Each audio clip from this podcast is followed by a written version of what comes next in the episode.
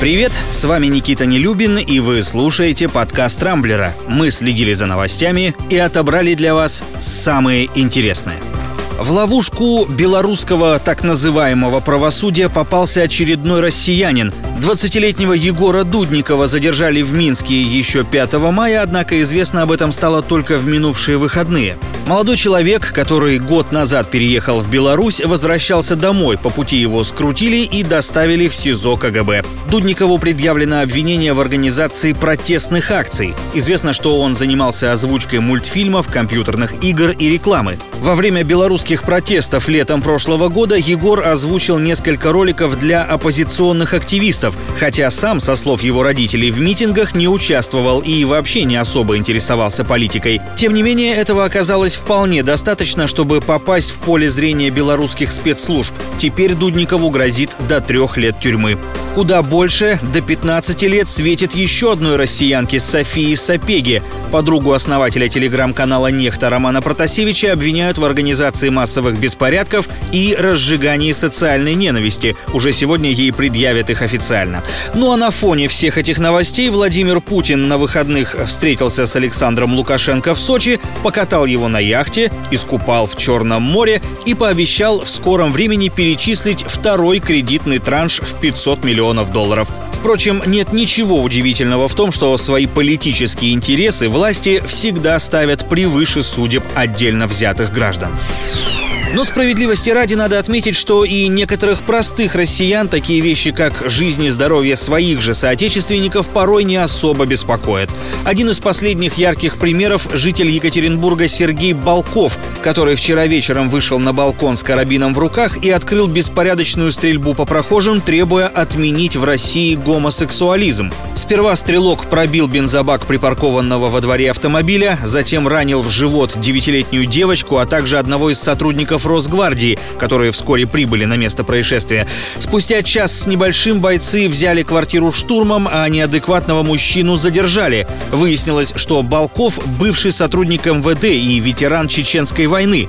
По некоторым данным, перед тем, как устроить стрельбу, он якобы разослал знакомым предупреждение, мол, жизнь надоела, так что хочу всех пострелять. Это, правда, не совсем вяжется с показаниями соседей, которые отзывались о Балкове сугубо положительно. С их слов, мужчина агрессию агрессию никогда не проявлял, а наоборот всегда был вежливым и услужливым. Сложно сказать, что подтолкнуло экс-полицейского на стрельбу. Может, изрядная порция спиртного, а может и военное прошлое, которое неизбежно накладывает свой отпечаток на человеческий характер и психику. В любом случае, стрелка ждет медэкспертиза, уголовное дело, а дальше суд и, скорее всего, тюремный срок. Продолжительность его будет зависеть от того, выживут ли раненые им сотрудник Росгвардии и ребенок, состояние которого врачи оценивают как крайне тяжелое. Теперь о других и уже более мирных событиях, хотя одно из них, безусловно, тревожное. Например, с завтрашнего дня в России прекращается срок заморозки цен на сахар и подсолнечное масло.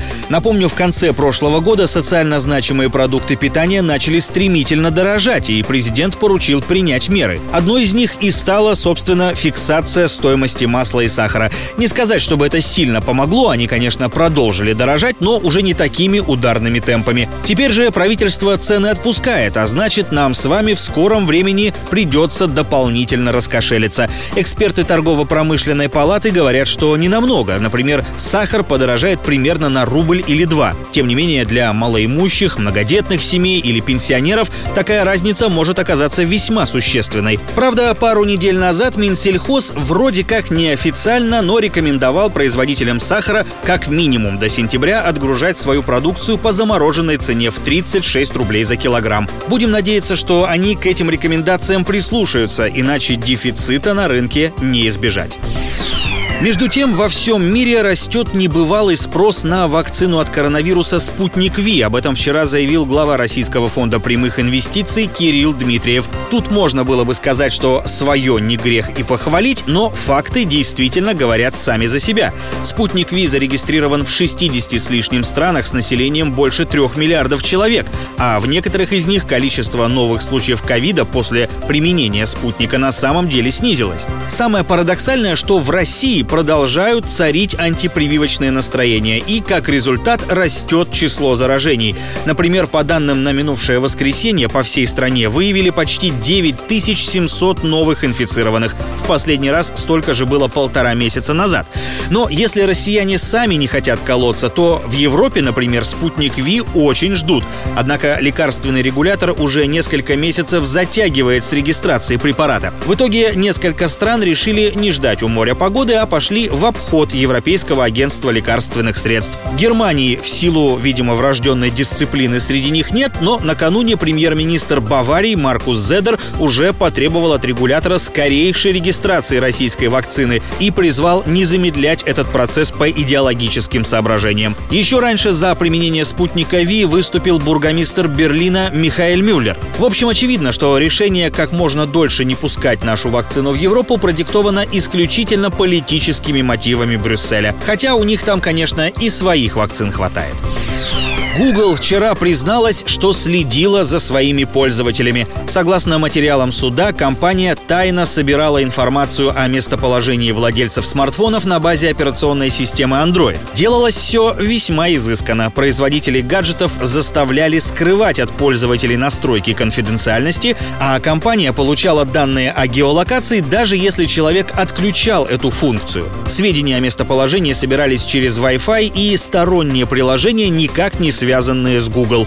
Напомню, в конце прошлого года похожие обвинения были выдвинуты и в адрес Apple. Выяснилось, что яблочная компания незаконно использует рекламные идентификаторы своих устройств, чтобы с их помощью следить за пользователями, собирать информацию об их действиях и предпочтениях и без их согласия показывать таргетированную рекламу. Не знаю, как вы, а я после этой новости сразу вспомнил добрым словом почти все кнопочные мобильники, которыми пользовался прежде чем купил свой первый iPhone. Полагаю, в скором времени их продажи во всем мире вполне могут и вырасти. На этом у меня все. С вами был Никита Нелюбин. Не пропускайте интересные новости, слушайте и подписывайтесь на нас в Google подкастах, Apple подкастах и CastBox. Увидимся на rambler.ru. Счастливо!